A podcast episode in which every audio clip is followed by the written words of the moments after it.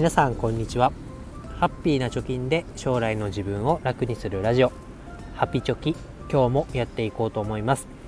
このラジオでは2人の子供の教育費を、えー、0から10年かけて1000万円貯めるぞということで日々発信をしております。えどんな風に貯めているのかだったり、えいくら貯まっているのかということについてはブログに書いておりますので、ぜひプロフィール欄からブログを見に来てください。え今日のテーマは、え円安をやり過ごすための食費について考えようということで、え国産商品を見直してみようという回で話したいと思います。まずこの放送の結論ですが、まあ、食品がね最近こう値上げがえ相次いでるよなんてニュースがあると思いますけどこの円安による食品の値上げをやり過ごすために米と日本のお肉と日本酒を飲もうということで話していきたいと思います。まあね、最初にもちょっと言いましたけど日本の CPI 10月の CPI、えー、CPI というのは消費者物価指数っていうのが3.6%上昇しましたよこれは40年ぶりの高騰ですよということで、まあ、物価が高くなってるよと 物価が高いで物価が上がってるよとで生鮮食品とかエネルギーを除く指数っていうのは2.5%なんでよりねエネルギーと食品が値上げ加速してますよと影響が、えー、拡大してますよというのが言われております。でその値上げに伴って、賃上げ、ま、給料が上がるっていうのが理想なんですけどそれがなされてないので、え消費する意欲は鈍いよということです。で、えー、まず去年のね10月と比べて値上げ幅が大きい食品っていうのをまあ取り上げてみます。これを見ると具体的に、えー、さっき言った米と日本の肉と日本酒で、えー、乾杯すればとりあえずは煽りを受けなくていいんじゃないかなというのが分かってくると思いますまずですね大きく分けて3つ値上がりしているものがあります。それはですね油と小麦と輸入物ですね。これ全て、ま、円安だったりエネルギーに起因してますということでじゃあ具体的にどれぐらい上がってるの？ということなんですけどまず油から言うとそもそもの食用油っていうのが35%アップ。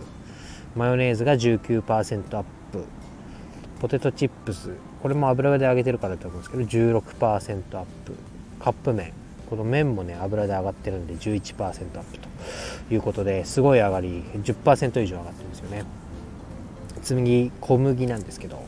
小麦粉自体が18%でパスタ。麺ですね。乾麺。生麺。19.5%ハンバーガー。これもパンだから小麦で。で肉も多分輸入の肉だから。18%で食パン。これもパン小麦ですから14%というふうに上がっております。で輸入物。牛肉が11%上がってるよみたいな感じで出てました。ということでやっぱりこう油と小麦と輸入のお肉なんかを避けるためにはやっぱり日本の米を使ってで日本の米を日本の米を食べてで日本で育てられた牛とか豚とかを食べてで日本の米で作った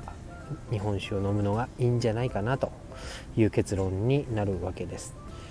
って言ったってねどうやってもこう油は使うし、えー、パスタとかパンとか食べたいし、えーえー、肉もう輸入物の方が安いんじゃないかという話になると思いますけど特に肉なんかはねもともと国産の、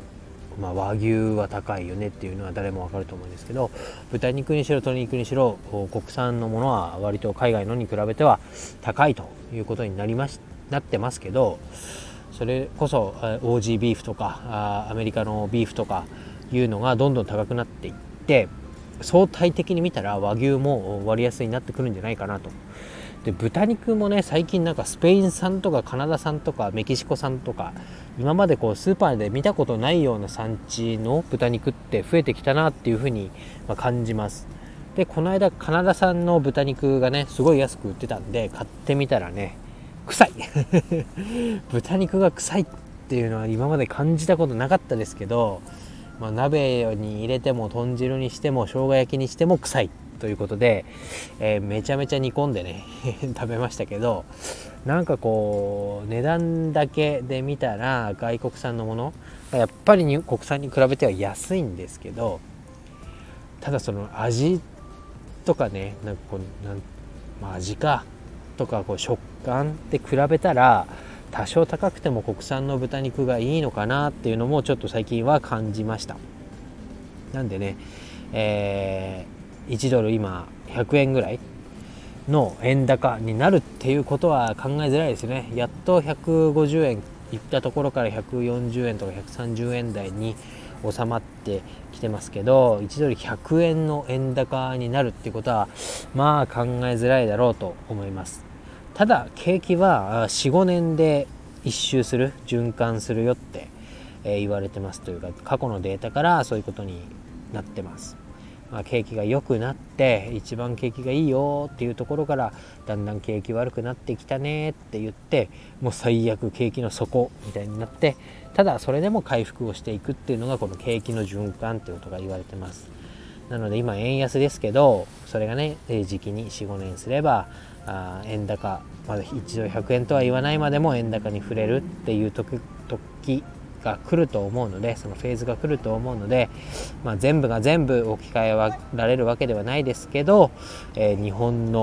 お米日本の豚さん牛さん鳥さんあとは日本のねお酒を飲むのであれば日本酒とか国産ワインとかそういったところをまあ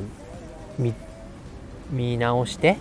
で食費に与えるダメージっていうのを少しでも軽減するっていうのが、まあ、やれることなんじゃないかなと思いました。で前にも話しましたけど、まあ、関連してね、えふるさと納税っていうのは基本的に国内のものがあ返礼品としてピックアップされております。なのでもうそろそろね12月も目前になってきましたから、えー、ふるさと納税まだやってない方締め切りはあ1月10日ぐらいまでに手続きが全て終わることとあいうことでだんだんふるさと納税今年分のね期限も迫ってきてますので是非国産の商品農産物、えー、というところに目を向けて、まあ、インフレをやり過ごそうと円安をやり過ごそうということで、えー、やってみてはいかがでしょうかということで今日は以上です。バイバイ